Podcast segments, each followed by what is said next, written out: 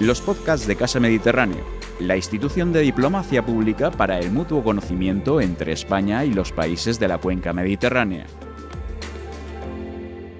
Señor subdelegado de Defensa, señor comandante jefe de la Guardia la Guardia Civil, general Demetrio Muñoz, coronel Sánchez, vicerrector, señoras y señores, buenas tardes y bienvenidos a Casa Mediterráneo, a esta actividad es la continuación de algunas otras que tenemos con miembros de las Fuerzas Armadas, siempre una colaboración estrecha y bastante edificante. la charla que vamos a tener hoy nos, eh, yo creo que nos viene de rabiosa actualidad en esta casa que tenemos la mirada educada hacia la paz en el, en el Mediterráneo. Eh, a veces olvidamos que en las cercanías de nuestras puertas tenemos conflictos abiertos y zonas tremendamente calientes y que lejos de enfriarse se van calentando cada vez más. El Sahel quizá nos depare alguna sorpresa en un futuro muy cercano y tengamos algunos problemas en este mar problemático mm, al que queremos redescubrir en todas las potencialidades que tiene, tanto económicas como, de, como pacíficas, como culturales, y con, quienes queremos compartir eso en las dos orillas. Pero no podemos hacer eh, la mirada eh, ciega a los conflictos que se plantean. De hecho, esta conferencia nos viene como, como preliminar, como preámbulo importante, y les anuncio ya de una que tendremos dos que tendremos el día 12 de mayo, eh, que las inaugurará el ministro de Exteriores, sobre el flanco sur, en la OTAN en el flanco sur, estarán enmarcadas dentro del programa de, la cumbre de la OTAN, eh, la OTAN en el flanco sur Mediterráneo y la OTAN en el Sahel. Por tanto, coronel, le vamos a escuchar con mucha atención porque en, lo que son las competencias de nuestra casa, todo aquello que pasa en la puerta eh, de África nos interesa y no dejamos de, aunque a veces se olvide, de, saber que España es la frontera, primera frontera de Europa y Alicante es la puerta abierta con África, no solo hacia Orán, sino hacia toda África. Por tanto, será un placer escucharle cuando usted quiera. Gracias, director. Buenas tardes a todos. Eh, gracias por su asistencia, tanto a ustedes, a los que nos eh, acompañan esta tarde en directo, como a los que nos acompañan por, vía, por las redes sociales, por eh, la retransmisión en streaming que hacemos de, este, de esta charla que vamos a tener hoy. Espero realmente que lo disfruten. Hoy tenemos la oportunidad de profundizar en una zona que, como ha dicho ya el director, es de tremenda importancia para España. es una zona de, que lleva ya años arrastrando una cierta inestabilidad y vamos a intentar pues, descubrir en compañía del coronel Raed, pues cuáles son los motivos, las razones y qué es lo que hemos hecho y lo que tal vez tengamos que hacer en el futuro.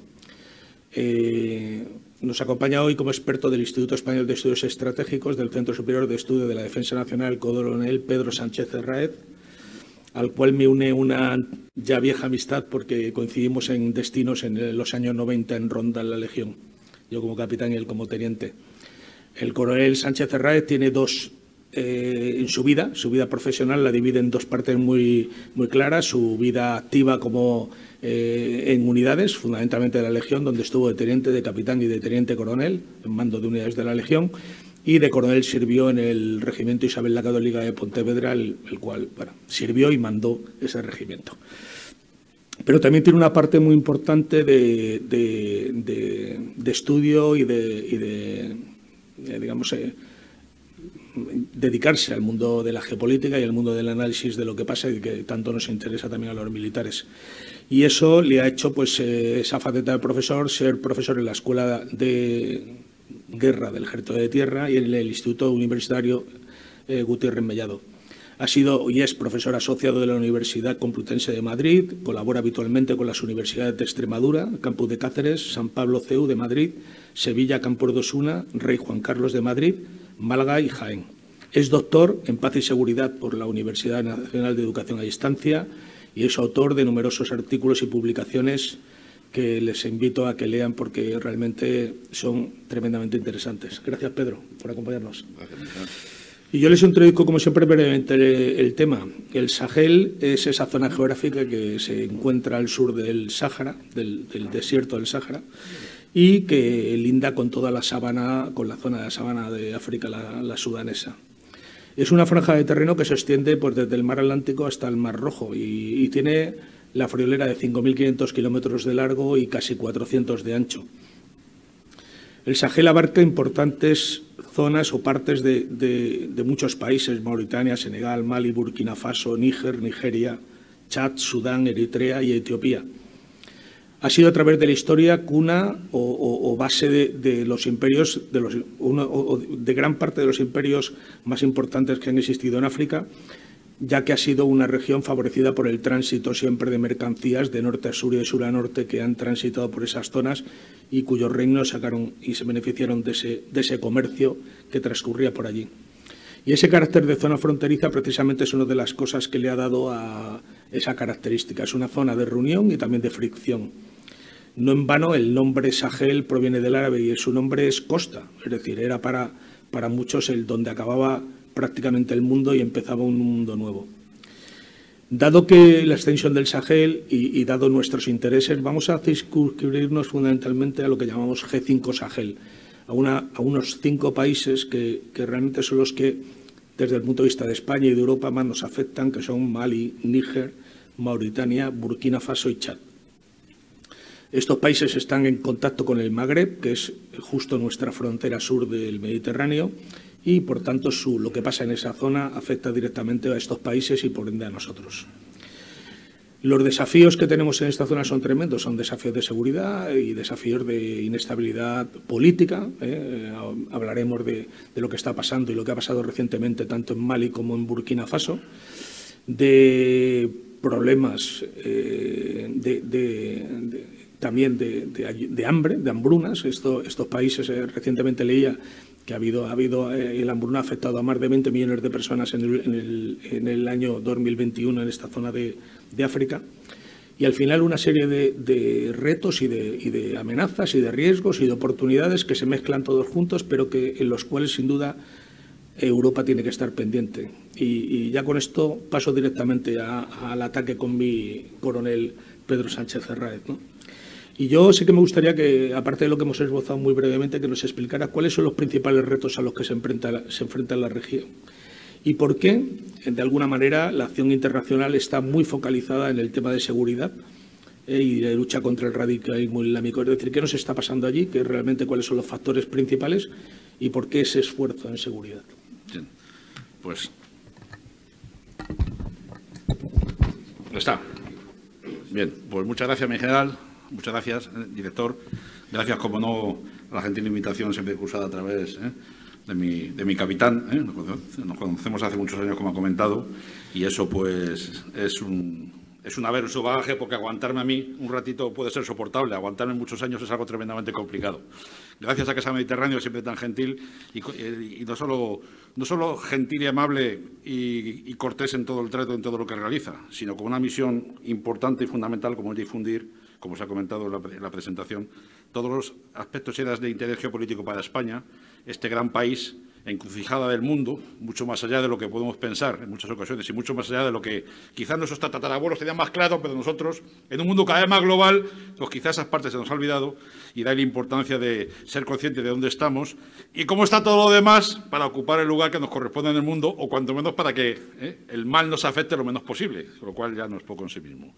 Por eso mi agradecimiento a Casa Mediterráneo por esa labor tan magnífica que realiza y damas y caballeros, y cómo no, a ustedes también, a los que están más acá como los del más allá, los que nos verán online, más allá en ese sentido quiero decir, ¿eh? pues porque sin ustedes pues esto sirve para poco, lógicamente. ¿eh? Eh, su presencia pues hace que, esto, que es difusión de cultura, seguridad y defensa y lo que he comentado, pues el papel de España en el mundo, pues tenga su trascendencia y su importancia. Hablamos de Sahel, ha presentado el general, ha presentado el director. Sahel es esa orilla, esa orilla del mar de arena, del gran desierto, que es lo que significa Sahara nada ¿eh? Igual que existe una cultura mediterránea, ¿eh? y hay una orilla norte y una orilla sur, Europa por un lado y el Magreb por la otra, el Sahara es un mar de arena. Y si el Mediterráneo no separa, sino que une a aquel que sabe utilizar sus corrientes, sus aguas, entiende las olas, entiende el viento, el Sahara no separa, sino que une aquel que sabe interpretar sus dunas, sus vientos, sabe dónde están los oasis. ¿eh? Es un espacio que las dos orillas, el Sahel, esa orilla sur, como decía el general, y el Magreb, la orilla norte del desierto, han estado de manera secular y milenaria perfectamente intercomunicadas. Con lo cual, no solo el Mediterráneo, ese mar de agua, une Europa con el norte de África, sino que además, a través de ese norte de África, de ese gran desierto, estamos unidos con el Sahel. El Sahel, en palabras del propio señor Borrell, es la frontera sur de Europa y la frontera de la frontera de España. Con lo cual, lo que pasa en el Sahel es de tremenda importancia. Siempre lo ha sido y cada vez más. ¿Y cada vez más por qué? Pues, pues está peor.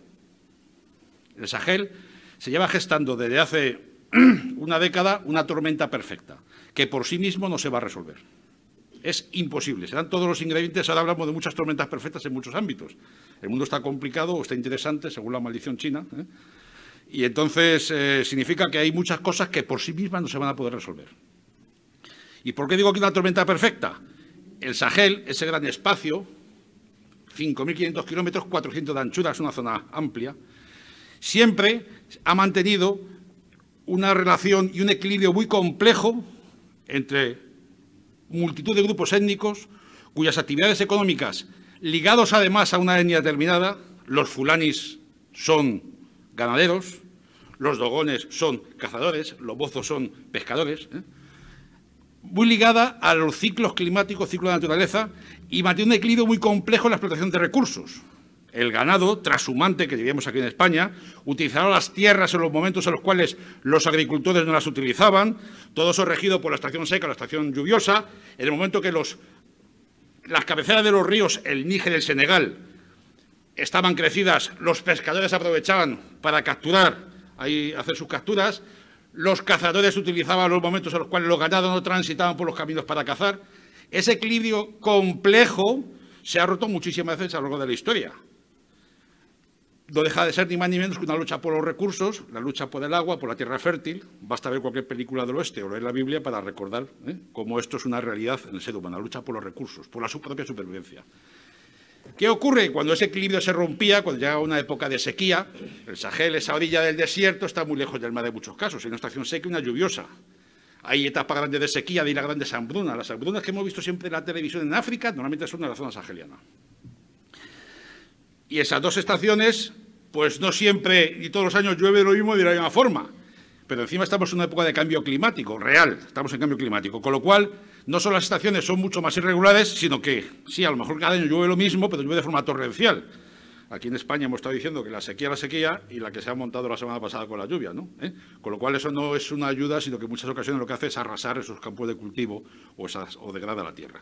Ese equilibrio entre pastores, ganaderos, agricultores, además entre grupos étnicos distintos, en el momento que la población crecía por encima de un número determinado o las condiciones climáticas eran no las adecuadas para que, la hierba creciese cuando tuviese que crecer o que los cultivos se hicieran cuando se tenían que hacer, significaba guerra, disputas entre la lucha por los recursos asociado a grupos étnicos, con lo cual las luchas por los recursos se transforman en disputas étnicas milenarias y las peleas entre pastores y agricultores son disputas entre grupos étnicos que llevan en su folclore, que llevan en su realidad y que se transmiten a lo largo de siglos. Disputas en las cuales los ancianos mediaban para intentar evitar ruina, como dicen los calos, evitar que hubiese guerra, aunque en muchas ocasiones pues no había forma de hacerlo. No, había forma de evitarlo. El equilibrio se volvía a restablecer y durante un tiempo pues, la situación seguía. ¿eh? Hoy día, hoy día, el 80% de la población del Sahel sigue viviendo y su forma de buscarse la vida, la forma de sobrevivir, es asociado a esos ritmos climáticos y con otras actividades directamente relacionadas con el sector primario. Claro, pero la población se duplica ahora cada 20 años. La natalidad sigue siendo de una media de entre 7 y 8 hijos por mujer según los países, pero afortunadamente la mortalidad infantil no es tan tremenda como era hace una generación. ¿Qué ocurre? Que no da. Este sistema socioeconómico no da. Y si siempre ha habido disputas por los recursos, las disputas ahora por los recursos son inmensas porque no hay suficiente. Y encima el cambio climático. Toda la cuenca mediterránea y el Sahel son la zona del planeta, junto con el Ártico, con mayor estrés climático de diferente forma del planeta. Con lo cual, eso agrava totalmente la situación. Si la supervivencia es dura y compleja y está llena de disputas, encima para la nueva generación, cada 20 años se duplica la población del Sahel. Ahora mismo están unos, cuando hablamos de Sahel G5, como he dicho en general, la parte occidental, lo que tengo aquí detrás a mi derecha, son cinco países. Son unos 90 millones de personas, que en 20 años son otros 90 millones más. Y como ya los jinetes del apocalipsis, afortunadamente, no hacen esa regulación de población.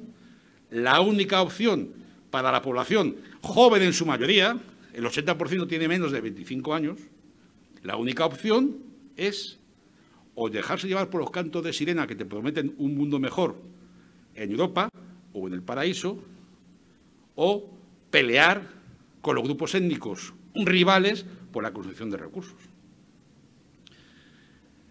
Ese equilibrio, como digo, está completamente roto y se mantuvo durante eh, siglos. ¿Cuál es el detonante de esta última etapa? Aparte de ese crecimiento poblacional y de ese eh, cambio climático de manera creciente que afecta, mostrando cómo el Sahara no separa, sino que une, como es un mar de tierra, cuando en el año 2011, en intervención internacional, para acabar con la Libia con el régimen del coronel Gaddafi en Libia, Libia cae, vuelve a ser un conglomerado de tribus peleando entre ellas y los inmensos arsenales de Gaddafi son saqueados y esas armas, por las mismas rutas milenarias por las cuales los comerciantes han pasado del Sahel al Magreb y de Europa, pues esas armas fueron en sentido inverso. Y los Tuareg aprovecharon la ocasión de ese vacío de poder para cruzar de nuevo el desierto e, e intentar instalar en Malí, en el norte de Malí, por tercera o cuarta vez, según las fuentes que cojamos, un Estado tuareg. ¿eh? Los tuareg, los reyes del desierto, en ese sentido. Y empiezan a ocupar ciudades.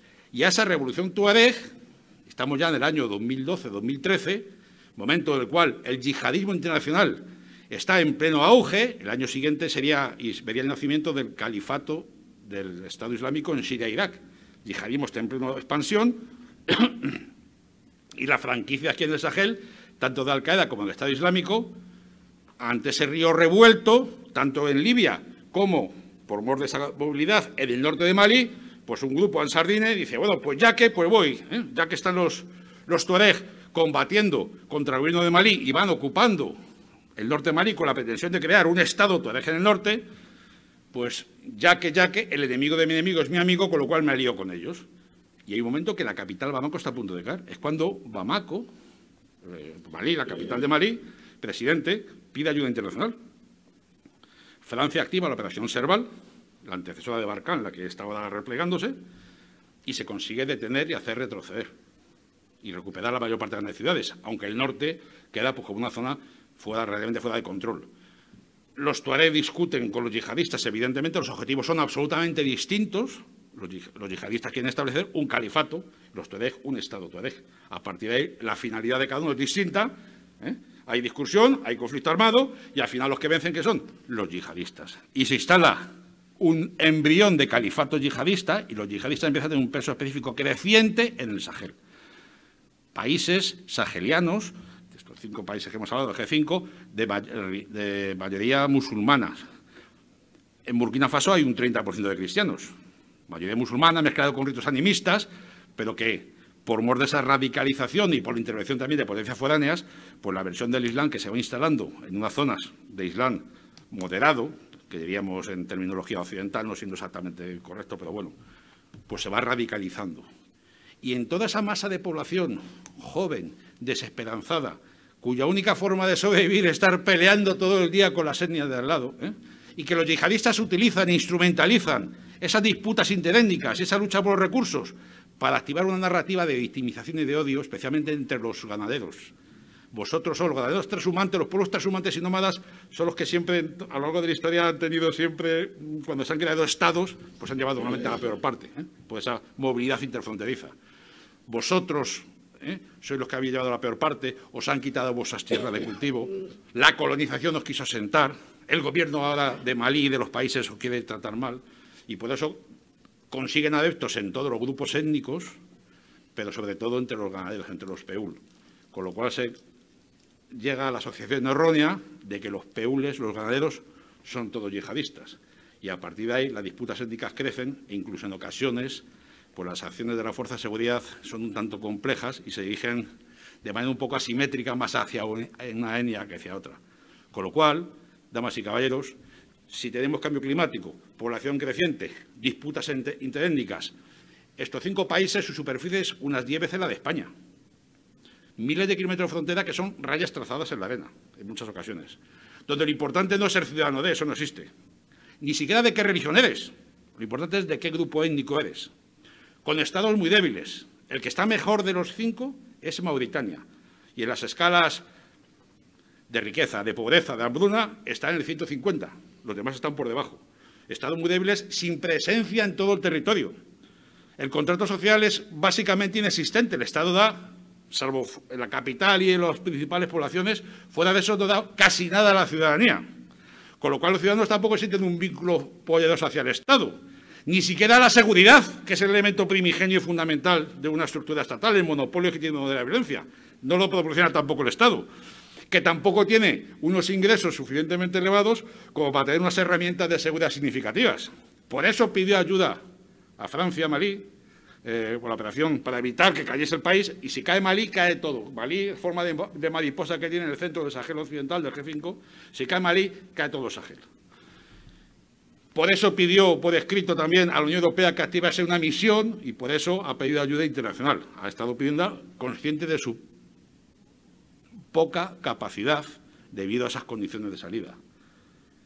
Con los recursos y ante el nivel de desafíos y amenazas que existen en el Sahel, pues eso es la tormenta perfecta. El cambio climático no va a parar, la población no va a minorar por sí misma, los recursos no se van a multiplicar, salvo que haya ayuda exterior, el Gobierno no va a ser capaz de tener presencia y monopolizar la violencia, y el desarrollo económico y social no va a ir a más, sino que va a ir a menos. Con lo cual, si ahora las cosas están regular, por decirlo eufemísticamente, pues por sí mismas no van a mejorar. Y el yihadismo implantado crece, porque ofrece promesa de vida mejor, aunque sea en el paraíso, y porque alienta las narrativas de victimización. Ahora llega vuestro momento, y por eso cuaja, y por eso crece, y por eso, sobre todo, tras haber caído el califato de Siria e Irak en el 16, 17, 18 por la coalición internacional, y tras la retirada de Afganistán, el sitio donde el imaginario yihadista permanece como más potente y como núcleo y embrión mundial es en el Sahel. Pues eso es una tormenta perfecta. Hay soluciones, ¿eh? Hay soluciones, no somos... Bueno, muchas gracias, Pedro. Ya, ya entendemos eh, la, eso, ya, ya has hablado precisamente de la intervención de la Unión Europea, la preocupación de la Unión Europea en la zona y leía recientemente, bueno, leía esta misma tarde que ya en el año 2021 las inversiones de la Unión Europea han sido 237 millones de euros, son en el 2021. Llevamos invirtiendo y no solo en seguridad, sino. Pero sí que me quería centrar un poco en lo que está haciendo la Unión Europea en la zona, que también que no sabes de lo que está haciendo España como parte de la Unión Europea, que es eh, nuestra implicación en el, en el tema serio y que nos hables un poco de esas misiones policiales, el UCAP en Níger, el UCAP Sahel eh, Mali, que eh, también las tanto las misiones civiles, las militares y también un poco de MINUSMA. Y, cuál es la razón por la cual, eh, a pesar de los años que llevamos allí, del esfuerzo que se está haciendo, no llegan a cuajar resultados claros y, y, en parte todavía estamos recibiendo las críticas de los países a los cuales estamos ayudando un poco sobre la eh, falta de eficiencia de estas misiones. Sí. Así es, eh, esa tormenta perfecta que se va detectando y se va viendo de hace tiempo, eh, los, análisis, los analistas permiten realizar esas cosas en los estados mayores y, a nivel de los estados en Europa, pues se va viendo cómo el Sahel se va complicando. Esto no, aparece un día para otro, evidentemente. Y se van tomando medidas, tomando medidas que, salvo que hablemos de invadir sitios, entiendan cómo lo digo, como lo digo, pues se hace a petición de.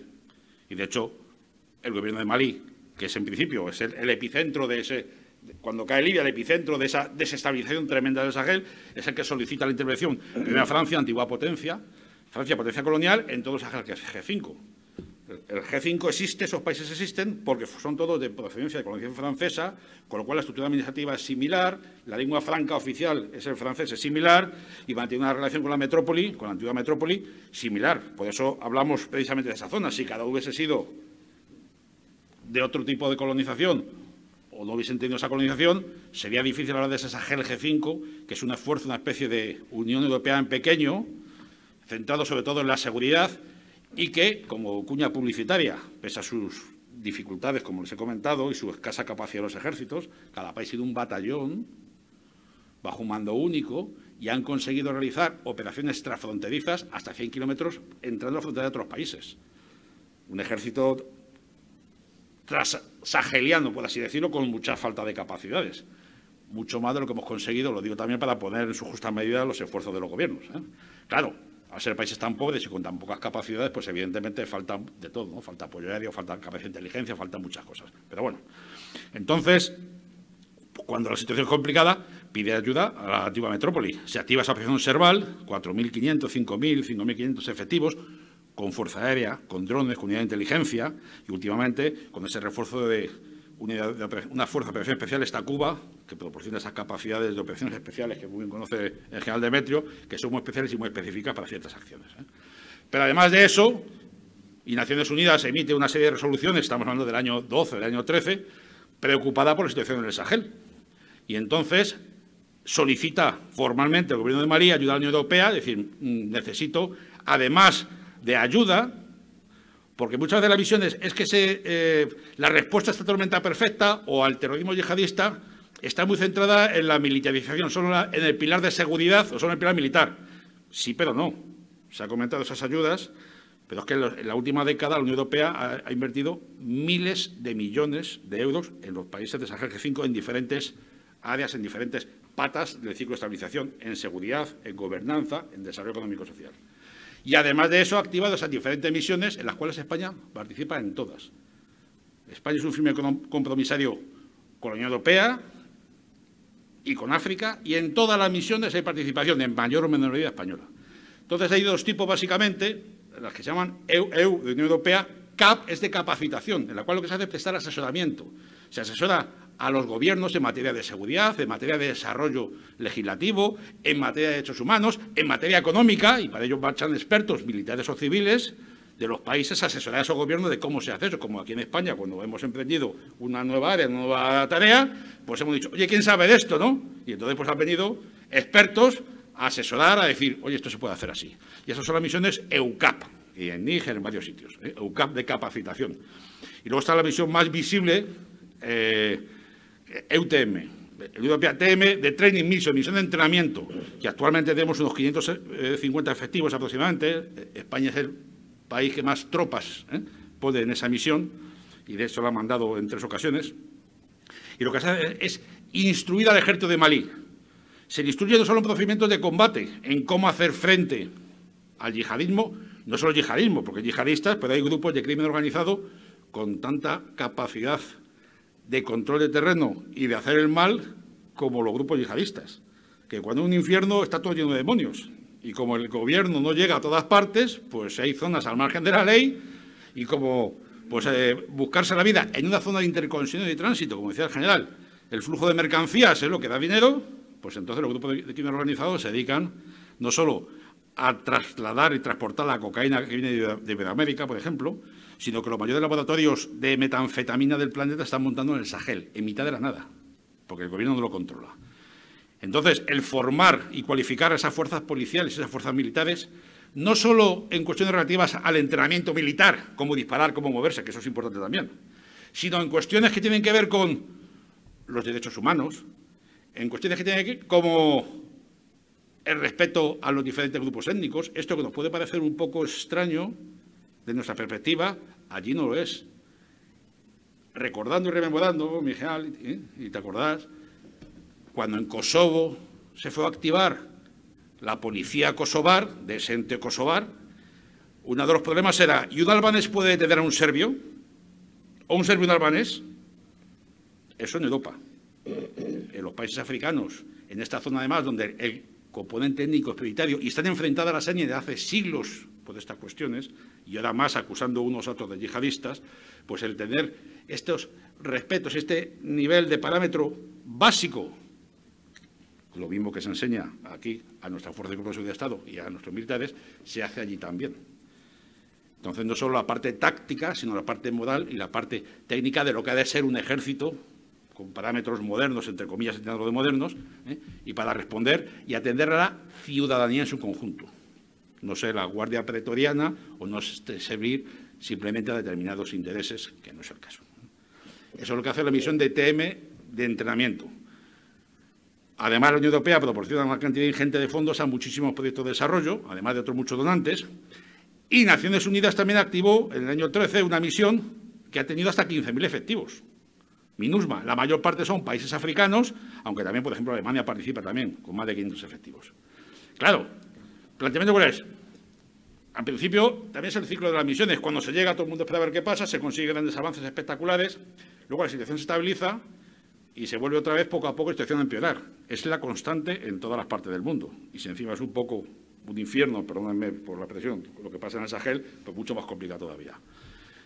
Hablamos 10 veces la superficie de España, 90 millones de habitantes. Malí, por ejemplo, no llega a un cuarto sus fuerzas militares del ejército, del ejército español, que tampoco tengamos 100 millones de soldados. Y sus fuerzas policiales no llegan ni a la quinta parte. Pretender un cierto grado de control, de estabilización del territorio con efectivos tan reducidos es muy difícil. Es muy difícil. Cuando además los malos, los terroristas y el grupo de crimen organizado, no tienen problemas ni en financiarse, utilizando esos flujos de drogas, el robo, el saqueo, ¿eh? ni problemas de reclutamiento, porque les sobran son gente desesperada, dispuesta, en la mayor parte de los casos simplemente a conseguir un sueldo. El 40% de los terroristas, de los terroristas yihadistas, se apuntan a estos grupos para poder vivir. Simplemente. O sea, ni siquiera mucho le mueve la ideología, le mueve la simple supervivencia. Y además se está mucho más seguro a este lado del fusil que enfrente de la bocacha. Con lo cual la alternativa en muchas ocasiones es no tengo otra acción, como pasa en las malas en Iberoamérica. ¿no? la única forma de estar seguro es siendo yo de los malotes, no siendo de los, de los buenos chicos. Entiendan también cómo digo esto. Con lo cual, la situación es mala. Es que hemos puesto mucho allí. Claro, hemos puesto mucho allí. Claro pero es una, pequeña gota que va surgiendo fruto, que es el efecto de mancha de aceite, se va sembrando, las unidades van estando mejor capacitadas, se van haciendo proyectos, se va avanzando. al cambio también, para que pensemos, Bosnia, cuando interviene OTAN, Bosnia tenía entonces 4 millones de habitantes y OTAN desplegó 50.000 soldados. En Mali hay 20 millones de personas, dos veces y pico España, y la, comunidad internacional, además de misiones de Unión Europea, nacionales como Balcán Francesa, de Naciones Unidas, con lo cual es más difícil de coordinar misiones cada una de su padre y de su padre, entienden también cómo lo digo, ¿no? La proporción es mucho más pequeña. Por eso, por eso, pues, eh, aparentemente los logros que se han conseguido no son los deseados y no se ha conseguido revertir esa tormenta perfecta, evidentemente, y hay que seguir avanzando y mejorando. La pregunta puesta por pasiva es, si lo hubiésemos sido, ¿qué hubiese pasado? ¿O estaríamos mucho peor? La, respuesta es sí, es una pregunta trampa, entenderlo. Sí. Lo que pasa es que, claro, para revertir eso hay que echar más leña al fuego. Y también, y no menos importante, para ser justo del todo, no se trata de dar peces también, sino enseñar a pescar. Y dar a pescar incitando además a que te animes a pescar.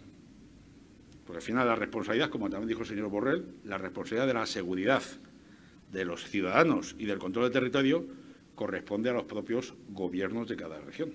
O sea, no hay que desplazarlos, y que no se ha hecho eso, ¿eh? y asumir su cometido. Por eso se les ayuda. Pero claro, a veces las inercias también son un poco complejas de vencer. Sobre todo cuando el componente étnico es tan importante que a mí pues, me preocupan más los míos que los otros. Y cuando hablamos de los míos y los otros, en Europa que tampoco estamos para tirar muchos cohetes, la cosa empieza a ir mal. Por eso, parece que se ha hecho poco, por eso la tormenta sigue girando, porque es muy grande, pero si no hubiésemos ido y hecho, y, todo lo que se ha hecho, sería peor. Hay que seguir avanzando, hay que seguir mejorando, hay que seguir optimizando, evidentemente, se puede hacer, pero de momento se consiguió que en el 13 eso no fuese ya un paraíso yihadista.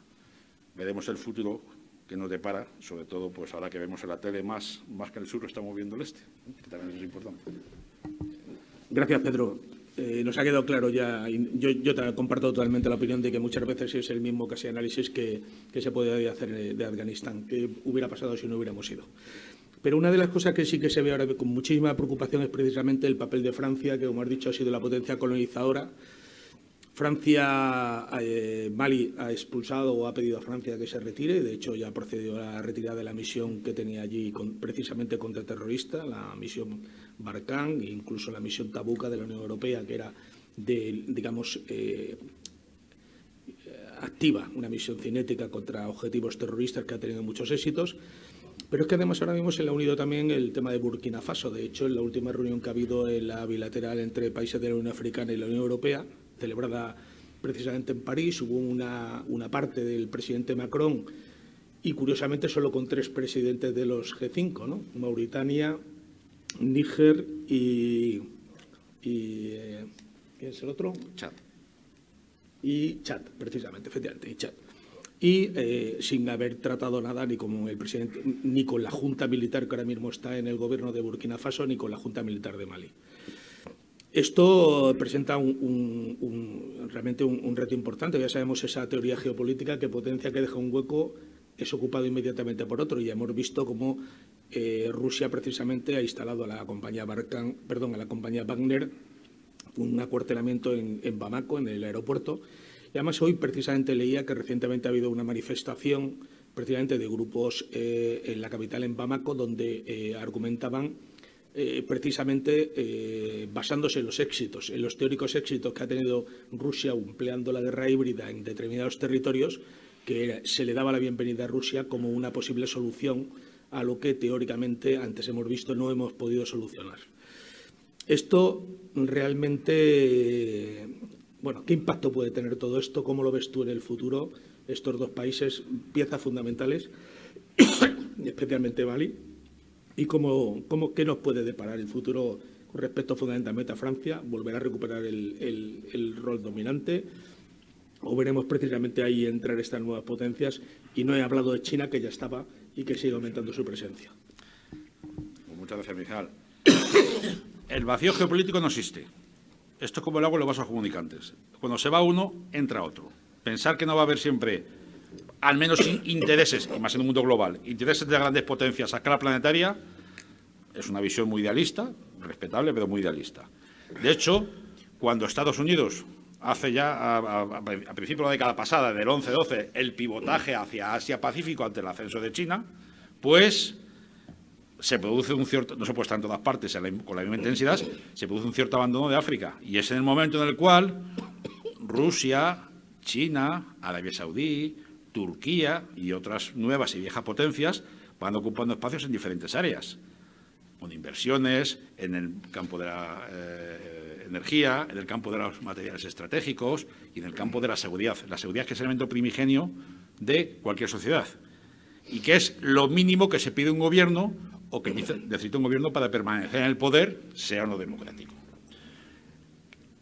Eso por una parte. Por otra, frente a la antigua potencia colonial, pues siempre hay relaciones de amor y de odio. No olvidemos que Malí llama a Francia para decir, oye, que se hunde el país, ¿no? Y si una década después está diciendo, vete pero no vete pero no, vete pero no. Y hay una, una narrativa antifrancesa y un poco antioccidental, espoleada por A, los yihadistas, B, por esas viejas y nuevas potencias, que igual que en la época de la Guerra Fría, siempre ponen sobre la mesa decir, yo nunca he sido una potencia colonial, yo nunca he colonizado, que otra cosa poco no, habéis podido, o sea, esa es la realidad de la vida, Y, lo de no haber sido coloniales, pues eso hay que, ver un poco la historia para ver que no es así, en ese sentido, ¿no? Entonces, claro, esa narrativa funciona, esa narrativa funciona, y ante esas masas de gente desesperada, pues esa narrativa cala, y de repente paso de ondear y agradecer que estés aquí a en cero coma a decir vete, vete porque eres el culpable de todos los males, que va a llegar otro más mejor que tú y que va a arreglar todo el problema. Me va a arreglar el problema. Lo cual no es así. En el caso, además, en concreto de Malí, como gran parte del Sahel, durante la época de la Guerra Fría, la Universidad Patricio Lobumba en Moscú iban a estudiar la mayor parte de los, una gran parte de los dirigentes africanos, ¿eh? Los que están ahora ocupando los, los, puestos de responsabilidad, se formaron en sus años mozos en esas universidades, con lo cual la tendencia prorrusa, dentro que Rusia no era Unión Soviética, en ese sentido es grande. ¿eh?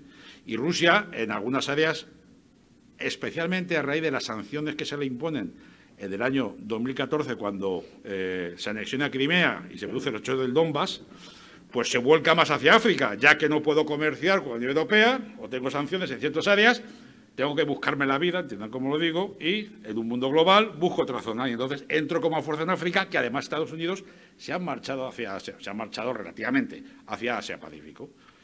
Con lo cual, pueden exhibir, sobre todo desde el punto de vista de convertirse la empresa Wagner en la guardia pretoriana de ciertos gobiernos autócratas y, sobre todo, en la posibilidad de explotar las riquezas energéticas y de minerales estratégicos de ciertos sitios con unos dividendos y una forma de reparto que normalmente no llega a la población los, eh, los réditos de, eh, de esas materias primas, que hacen que pues, para muchos gobiernos sea, sea goloso. Le sumamos la narrativa de la población que cala fácilmente por esa realidad de inestabilidad que tienen, ¿eh? que es fácil siempre acusar y echar la culpa de tus propios males a los demás, especialmente al que conoces. Y siempre esperas que el que venga de nuevas pues te vaya a arreglar todos los problemas. Pues eso es lo que explica un poco pues, un cambio de, esa percepción respecto a la fuerza francesa. Occidente en su conjunto, pero especialmente a Francia. Se fueron produciendo un cruce de declaraciones que fueron subiendo de tono de manera elevada, con razón no sin ella, porque no siempre pues hay que, en fin, ¿eh? lo, que ocurre en los pasillos no siempre sale a la pública, lógicamente. Yo todo lo que les cuento aquí es de fuentes abiertas, no, toda la información es no clasificada. Entonces, de declaraciones pues llegaba a hacer cosas un poco fuertes, con lo cual al final Francia, que este año de todas formas tenía previsto, y así lo había comunicado al gobierno de Bamako, de Malí, reducir la cantidad de efectivos en la misión Barkhane. Reducir. Francia ha tenido 50 muertos en Malí, 50. Reducirla, redesplegarla, integrar la operación Takuba, que da capacidades adicionales, y eso que de un momento parecía bien, pues eh, empezó a parecer mal, especialmente a raíz del segundo golpe de Estado en Mali en dos años, el tercero de la última década, ha habido otro golpe de Estado en Burkina Faso recientemente, ha habido otro también en Guinea-Conakry, porque aplaudidos por la población, al menos en las ciudades. Porque las sanciones estamos tan mal que necesitamos un hombre fuerte que a ver si consigue acabar con los yihadistas y con el crimen organizado. Con lo cual, la Junta Militar se ve legitimada ante ese eh, eh, clamor popular para hacer lo que crea más adecuado. Entonces, eh, la situación que Francia va a marchar, está marchando de hecho de Malí, pero va a quedarse en los países del entorno, va a quedarse en los países del entorno para seguir de seguridad. Aún así, es mala noticia, porque las capacidades que tiene la misión Barkhane, tiene, aviones Mirage, tiene drones, tiene pues no es igual estar sobre el terreno que estar fuera de las fronteras de Malí y ese paraguas de seguridad que proporciona no solo a la población, sino también a las misiones de la Unión Europea y de Naciones Unidas, pues se queda un poco en entredicho. Con lo cual, la propia presencia de UTM Mali, de la misión de entrenamiento de la Unión Europea, que se está ahora, la Unión Europea está cuestionando qué hace, que no, que hay una declaración distinta. Sí, la intención es permanecer, pero si el Gobierno de Mali da garantías de seguridad para esas fuerzas que son de entrenamiento, son de capacitación nada más. Y además, lo que no se quiere es instruir batallones del ejército de Mali para que trabajen codo a codo con los contratistas barra mercenarios de la empresa Wagner. Más con la situación con la cual la Unión Europea estamos ahora mismo en, la otra punta del mundo, en Ucrania. Con lo cual la situación es muy compleja. Es una mala noticia.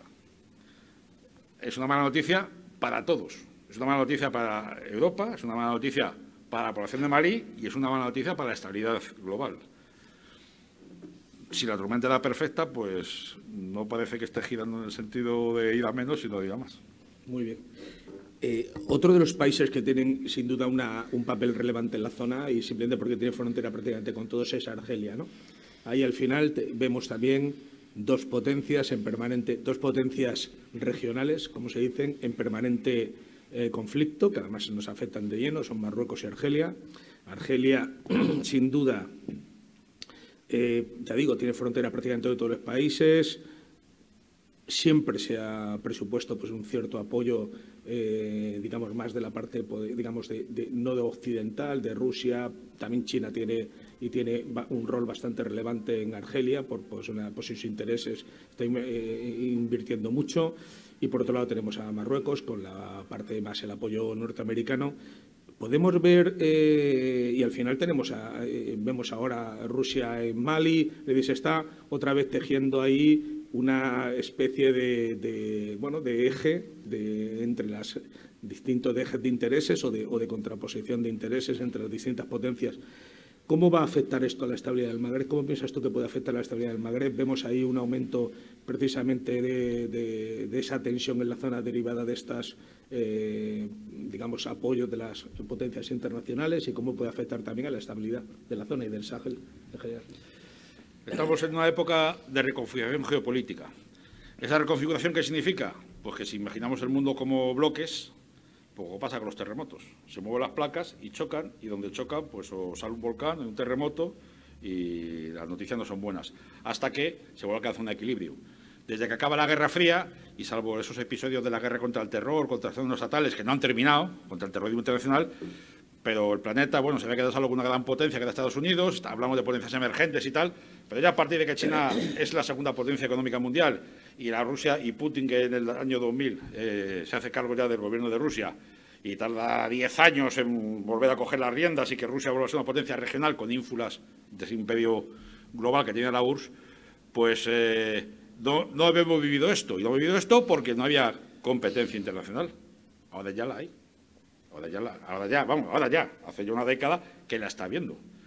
Y esa competencia no tiene por qué llevar aparejado directa y evidentemente conflictos, pero es muy probable que los tenga. Esas disputas pues, se pueden resolver con acuerdos adecuados, pero si esto es para mí y no es para mí, el juego suma cero pues, se transforma en conflicto. Y estamos en esa etapa, estamos en una etapa de reconfiguración geopolítica. Y todos los espacios del planeta son potenciales objetos de disputa, por eso no hay vacío y por eso un, punto y un espacio clave como es el Sahel y como es el Magreb, la otra orilla norte del desierto, son una unidad geopolítica de la subregión. Los anglosajones hablan de MENA, de Middle East y North África, pero es una concepción de la Guerra Fría, en la cual el mundo se le veía como un todo unificado, y Arabia Saudí y Marruecos pues no tienen en muchos, aspectos geopolíticos muchas similitudes. Y con el canal de Suez como eje central por el cual llegaba básicamente el, petróleo de Europa. Por eso es eso de MENA. ¿eh? El espacio geopolítico real y que además a Europa además le afecta fundamentalmente es Magreb, Sahel y el Sahara entre medias. Ese gran espacio geopolítico es en mar de arena que une a dos partes. Y esa es nuestra frontera como tal. Todo lo que ocurre es tremendamente importante. Y es tan importante que China está haciendo tremendas inversiones en la zona para no asentarse, ya está sentada realmente. Como en su momento la Unión Soviética y ahora Rusia, siempre ha intentado, y Rusia sigue intentando, tener ascendencia y presencia en los sectores estratégicos, lo cual es capacidad. Rusia no es la Unión Soviética y no invierte a pérdidas como hacía la Unión Soviética para difundir la revolución. Donde actúa Rusia obtiene beneficios económicos también, geopolíticos, políticos y económicos. ¿eh? y Estados Unidos como gran potencia global y en el cual además siempre hemos apoyado en Marruecos el desembarco de en la Segunda Guerra Mundial para luchar contra África Corps se produce en Casablanca. Es la puerta ¿eh? atlántica hacia África. Eh, entonces, esa disputa geopolítica se reproduce en cualquier parte del mundo, en cualquier parte del mundo y especialmente en una zona de interés como es esta. ¿Qué ocurre? Que además de esa disputa geopolítica los actores externos, luego hay actores internos en esa área, Magreb-Sahel, las dos grandes potencias magrebíes, como comento general, Marruecos y Argelia, con disputa desde el año 1 de su nacimiento como estados independientes en los, años 50. En eso se habla de la Guerra Fría magrebí, la Guerra de las Arenas, ya en su momento tuvieron por el trazado de las fronteras. Argelia es el país más grande de África en superficie y tiene frontera física directa con los países del Sahel. De hecho, el viernes pasado hubo un enfrentamiento entre el ejército argelino y terroristas yihadistas sahelianos, impidiendo oficiales y dos soldados argelinos. Y el terrorismo en Argelia, que tuvo una durísima, tras una durísima guerra de descolonización, tuvo una durísima guerra civil de 10 años con el FIS. Cada vez que oye hablar de yihadismo, pues... Eh, mm, voy a decir, se le pone los pelos como buscar al gobierno, pero en fin... Eh, entiendan lo que eh, los rescoldos que supone eso. Y Marruecos tampoco quiere en absoluto que el yihadismo, el radicalismo religioso, crezca entre su población y entre su frontera sur. Eso por una parte. Por otra, el Sahel también es una tierra de oportunidades. En una zona en la cual, en el caso de Europa, y el Magreb que tiene, crece la población está controlada, esa gran masa de población creciente, por eso China le interesa. La fuente de mano de obra mundial es África. Ni siquiera Iberoamérica, es África. Es África. Otra cosa que con la cuarta revolución industrial si no hace falta mano de obra, ¿qué va a pasar con esos mil o dos mil millones de personas que no van a tener trabajo? Eso es otro tema, podría ser para otro día. Y existe infinidad de riquezas y África es un continente riquísimo. Materias primas de interés. Ahora hablamos del coche eléctrico, pero para eso hace falta más de 15 tipos de minerales. Bueno, pues en diferentes países de África y en muchos sahelianos hay son minerales. Una de las zonas más ricas de oro es el Sahel. Cada vez se descubren más, ¿eh? en la zona costera y el Golfo de Guinea, recursos energéticos. Con lo cual, posicionarse en la zona es tremendamente importante. Con lo cual, Argelia y Marruecos no solo tienen intereses en ocupar el lugar que quieren que le corresponde y que le corresponde en la zona magrebí, sino también en la zona saheliana. Marruecos es tremendamente activo en invertir en el Sahel. De hecho, hay una comunidad económica de estados de África Occidental, que son los países magrebíes, el Golfo de Guinea, y Marruecos solicita permanentemente integrarse como miembro del pleno derecho, por ejemplo, para tener más inversiones en la zona. ¿eh? Y Argelia, como digo, cada vez intenta más. ¿Qué ocurre? Pues que siempre están los aliados también, en este caso Estados Unidos, Rusia, China, pues intentando también que la acción de las potencias locales no sea contraria a sus intereses, con lo cual el puzzle es tremendamente complejo y tremendamente interesante. Cuando las piezas se encajan bien, pues si el juego no es de suma cero, pues todo el mundo sale beneficiado o se consigue una cierta estabilidad. Cuando en momentos complejos como este, cualquier pequeño movimiento, cualquier inversión, la apertura de una línea marítima, la apertura de una carretera, de un oleoducto, se piensa siempre en términos de seguridad y geopolítico. ¿Me puede afectar? ¿Puede darle más riqueza esto que está afectando a mí? Puede suponer un conflicto, un terremoto geopolítico. Con lo cual, los tiempos complejos, todo es posible que sea más complejo. Pero el papel de la orilla norte del desierto, de Argelia y de Marruecos, es esencial para estabilizar el Sahel. Pero no solo por la población saheliana, por ellos mismos. El Sahel implosiona, se rompe ese equilibrio cuando Libia, que es un país magrebí, implosiona y entonces la inestabilidad se genera. Los países magrebíes son... La población magrebí eh, emigra a Europa, como podemos ver eh, mirando esas ciudades. y también son países de tránsito de la migración subsahariana, saheliana y subsahariana. Pero también ya son países receptores de esa migración. De hecho, sus grandes ciudades están llenas de población saheliana y subsahariana que se queda a vivir en las barridas periféricas. Y, de hecho, la mayor fuente de captación de terroristas yihadistas no se produce en las zonas remotas, en las zonas de religiosidad quizá más, eh, eh, más anclada al pasado y más rigodistas. No, no, se produce en los suburbios de las grandes ciudades magrebíes y africanas. Con lo cual, la otra orilla del Sahel, que es el Magreb, la otra orilla del desierto, perdón, no solo le interesa al Sahel estabilizado por no tener un problema en su frontera sur, sino tenerlo en su propio territorio, porque todo forma parte del mismo compartimento. Y de que Marruecos y Argelia consigan no transmitir sus diferendos y sus disputas, con razón o sin ella, a otros territorios, redundará en beneficio de la paz de esos territorios, de la paz de la región y de la paz de Europa, sin ninguna duda, sin ninguna duda. Bueno, pues para terminar precisamente, quiero ya centrarme en Europa, ¿no? Estamos ahora en medio de la tormenta perfecta, tenemos el barco, tenemos marejada en el norte, marejada en el sur, ¿eh? Eh, intentamos navegar de la mejor manera posible, hemos sacado el documento de la brújula estratégica, hemos lanzado ya, eh, parece ser que de forma firme ya veremos los resultados de la creación del ejército europeo.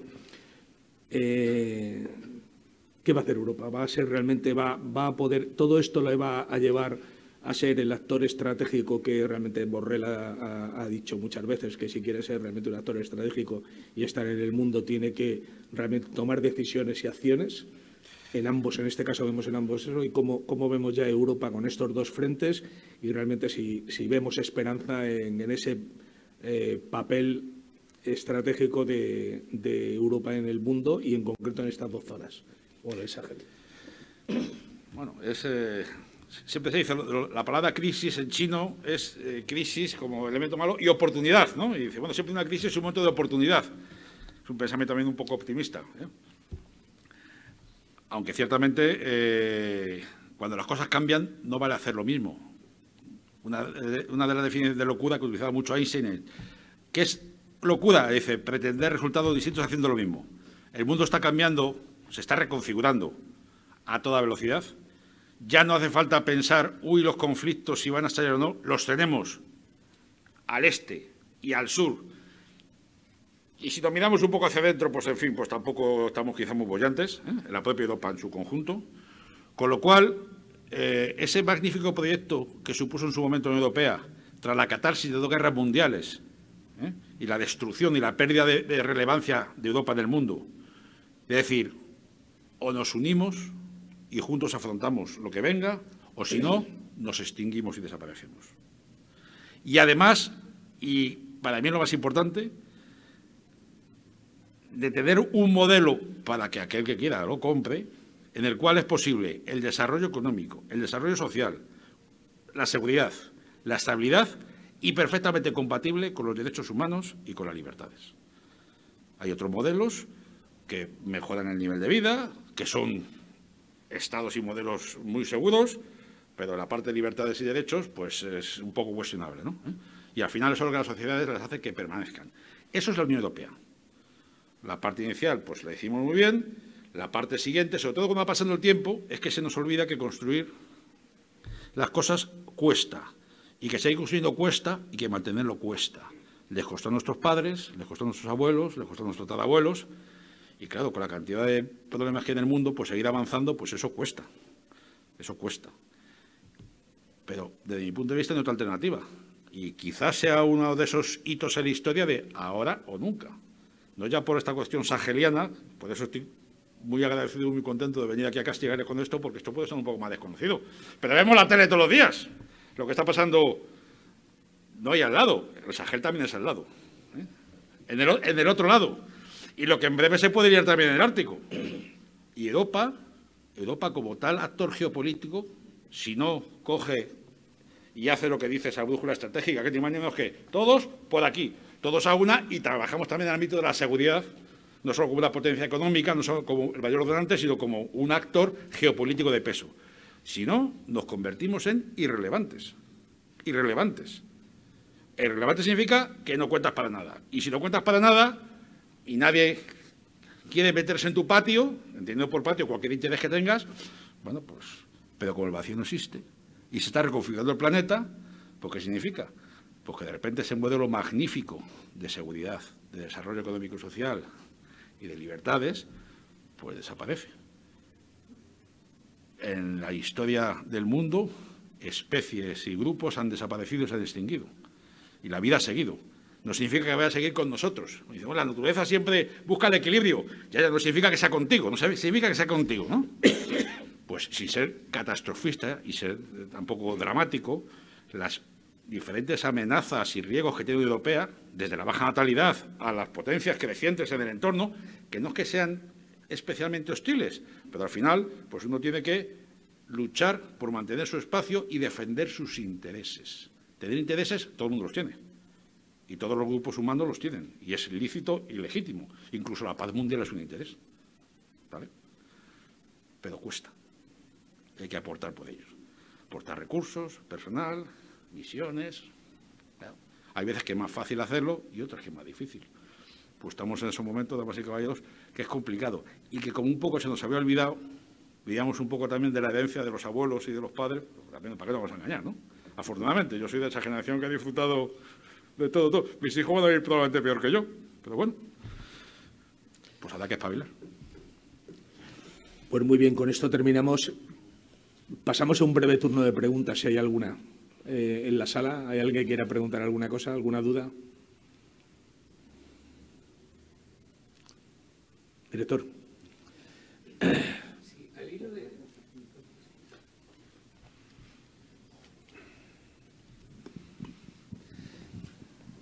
Al hilo de, algunas de las cosas que he dicho, sobre todo últimamente, con respecto a la posición de la Unión Europea, que a mí me parece que, o ahora o nunca, me refiero, porque haciendo una interpretación china de la situación que vivimos en el sentido de, y lo voy a decir con, mucha frivolidad, de la guerra de Ucrania, es, triste y lamentable, pero, pero esa es la, es la, crisis. Pero la oportunidad es que a lo mejor es la coartada perfecta que nos está haciendo Vladimir Putin sin darse cuenta para decirle a Estados Unidos, mire, ya necesitamos un ejército propio y definir una política eh, exterior de una puñetera vez que empezará a verse cuando empecemos a retirar nuestras embajadas en los países menos importantes y tengamos una embajada de la Unión Europea en cada de esos países. Yo no digo que nos vayamos todos de, de la ONU, de Washington, de París, no digo eso, que sé, sé lo que cuesta y he estado cinco años en política internacional de la Unión Europea.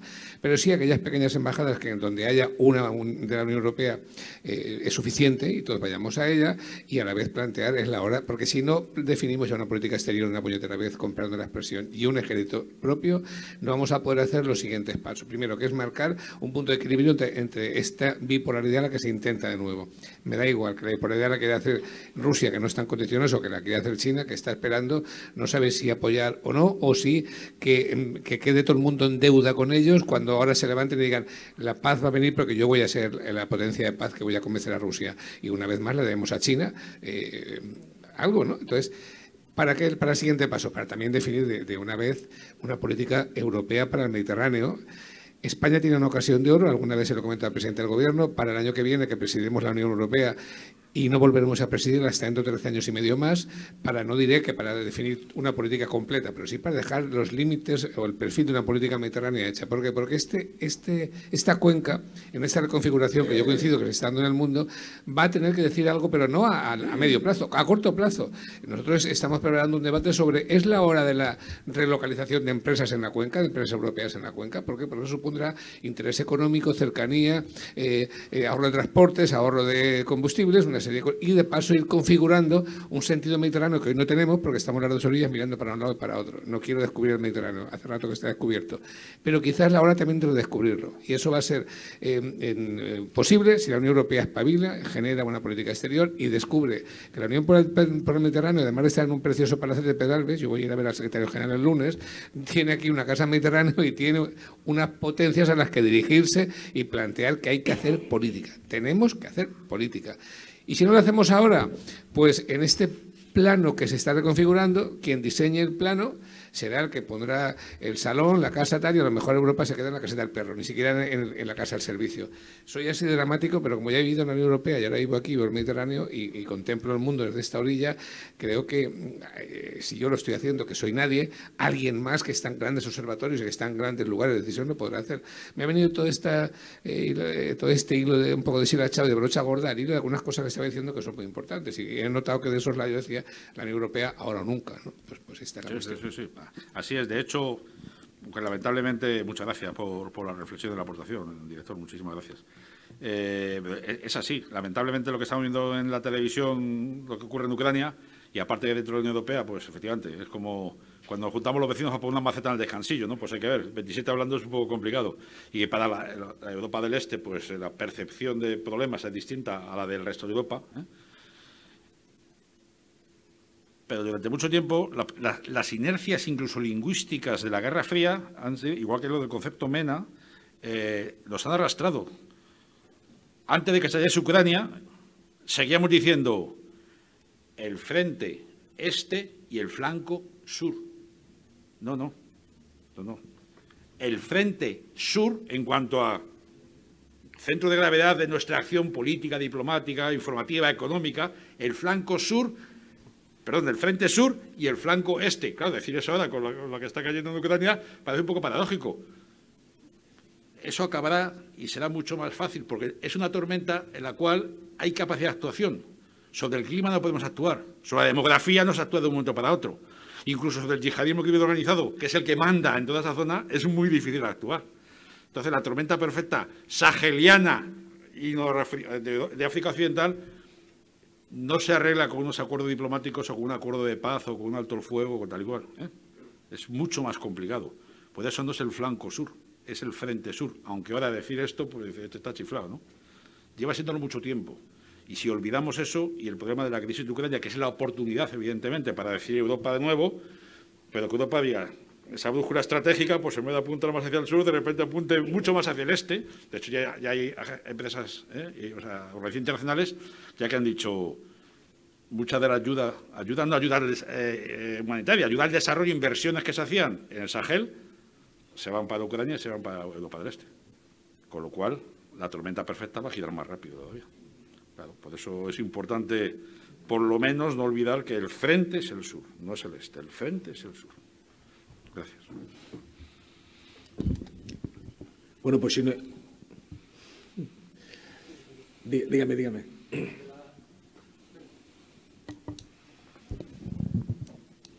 Eh, sí, pues, ¿se me oye? Eh, de la que no se habla desde hace bastante años, que es Libia, que se ha convertido en un reino de, taifas. Eh, ¿qué, se sabe? Ahora usted que tendrá una opinión bastante exacta de lo que está ocurriendo o aproximada de lo que está pasando allí. Bien, muchas gracias. Pues eh, Libia iba a elecciones, no lo ha sabido al final. Y el problema básico de Libia, que estuvo durante muchos años regido con puño de hierro por Gaddafi, que aglutinaba a las 100 tribus aproximadamente que viven en el país, ¿eh? puño de hierro y guante de seda y repartiendo los tremendos dividendos del petróleo, con lo cual, pues mientras manaba el maná para todos, ¿eh? y, el que, y el que se salía y no tocaba la misma partitura, pues Gaddafi le aplastaba sangre y fuego, pues el país ha sido uno de los más estables de África, uno de los más ricos de África. La renta per cápita en el Mediterráneo solo ha superado a Israel. Y con 6 millones de habitantes tenía 6 millones de trabajadores extranjeros, que eran los que de verdad trabajaban en el país. Cuando acaba ese régimen muy particular y del cual no se ha creado una estructura de Estados reales, pues el país se ha descompuesto y sea tras una guerra civil y una guerra internacional, porque la guerra de Libia fue una guerra, una pequeña guerra mundial que participaron potencia de todo el mundo directamente o a través de mercenarios o a través de empresas de seguridad, ¿eh? como parte de esa reconfiguración global, pues se consigue un alto fuego, se consigue eh, unos acuerdos para, bueno, para repartir un poco el país, los dividendos del petróleo, en fin, intentar volver a una situación de estabilidad, pero es muy complicado porque al final, pues cuando hablamos de los unos y los otros, los unos y los otros, a muchos de las tribus libias, pues el concepto de Libia les viene un poco grande, en el sentido que no, lo, no comulgan con él. Está pasando en todo el planeta, está pasando en todo el planeta. Cada vez somos más globales, pero cada vez somos más de nuestro pequeño valle. Con lo cual, el estado intermedio, que es el Estado-nación, eso no funciona. A partir de ahí, pues conseguir que haya un gobierno, aunque sea bicefálico en Libia, ¿eh? Que funcione, que tenga representación, que sea un Estado de derecho o algo parecido, es tremendamente complicado cuando no hay acuerdo en el reparto, dicho poco llanamente, ¿eh? del pastel. Y cuando parece que va a haberlo, pues siempre hay alguien que sopla, alguien de dentro o alguien de fuera, dice, tú pide más. Yo te apoyo, tú pide más. Y entonces, pues, parecía ya que sí y estamos otra vez en que no. Con lo cual, y como además, pues efectivamente, como surgen fuegos por todas partes, cuando consideras que un flanco o un frente se va estabilizando, pues siempre soplas en los rescoldos y activas un fuego a la retaguardia. Por eso hay mucho interés en cerrar el problema de Libia rápidamente, por eso es tan complicado cerrar, estabilizar definitivamente, o por lo menos temporalmente Libia. Muy complicado pero sobre todo porque no es un Estado al uso y las 100 tribus que lo conforman, pues les cuesta eso del Estado-Nación, le cuesta verlo. Gracias. Bueno, pues muchas gracias.